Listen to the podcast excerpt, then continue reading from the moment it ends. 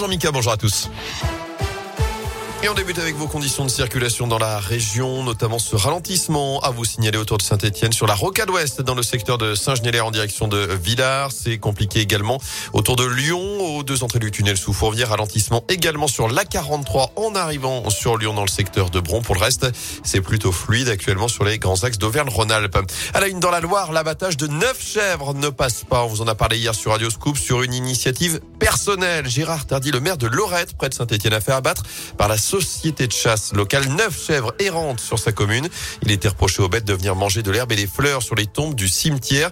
Sauf que le maire n'a jamais eu le feu vert de la préfecture de la Loire pour faire abattre ces animaux.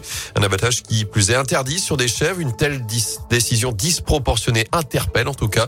Contacté par Radioscope, la direction de la SPA de Brignais dans le Rhône a réagi. Est-ce qu'on abat des chèvres parce qu'elles mangent des fleurs? Non. Euh, il existe des abattages sur les états d'urgence ou de nécessité qui représentent un danger pour la population. Un chien qui a mordu à trois reprises, qui se retrouve en divagation dans la rue, il y aura un arrêté parce qu'il y a une dangerosité immédiate. Des animaux qui se retrouvent sur l'autoroute, qui risquent de causer un accident, qui peut entraîner euh, des conséquences dramatiques et des morts, il peut avoir un abattage, mais on est sur un état d'urgence si vous préférez. C'est des chèvres, la seule dangerosité qu'elles représentaient, c'est qu'elles mangeaient des fleurs. Elles cherchaient qu'à se nourrir, c'est bête. Hein Est-ce que des chèvres qui mangent des fleurs dans un cimetière, c'est un état d'urgence?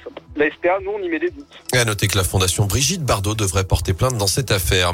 Dans l'actu à saint ce rassemblement de soutien au patron du Blackbird Café, rassemblement prévu demain à 18h devant l'enseigne dans le quartier Saint-Jacques. Son gérant Enrico Martorino a été violemment agressé en fin de semaine dernière. Il est toujours hospitalisé. Ce matin, il témoigne de son mal-être dans le progrès expliquant qu'il va devoir être opéré. Il ne pourra pas remarcher avant de longs mois. Il exprime aussi sa colère avec, envers le maire de saint estimant l'avoir alerté à plusieurs reprises de ces risques de débordement dans le quartier. Gaël Perriot qui se défend. Je ne peux pas laisser dire que la ville de Saint-Etienne n'a pas été à la hauteur, dit-il, défendant son bilan en matière de sécurité. Il pointe surtout le manque de moyens de la police nationale. Alors justement que Gérald Darmanin, le ministre de l'Intérieur, est attendu dans la Loire à Firminy et à Saint-Etienne après-demain. En bref, dans la région, huit personnes évacuées cette nuit à Clermont-Ferrand. En cause d'un incendie dans une résidence près de la gare, deux personnes ont été prises en charge légèrement accommodées par les fumées. Une enquête est ouverte.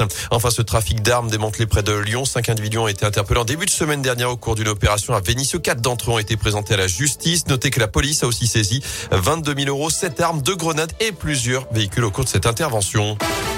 Du basket à suivre ce soir avec la huitième journée d'Eurocoupe. La Gielbourg reçoit Knost à 20h à Equinox. Enfin, vous n'étiez même pas né, Mika. Le premier SMS de l'histoire va être mis aux, enchères aujourd'hui. Il a été envoyé par Vodafone il y a 29 ans, le 3 décembre 92.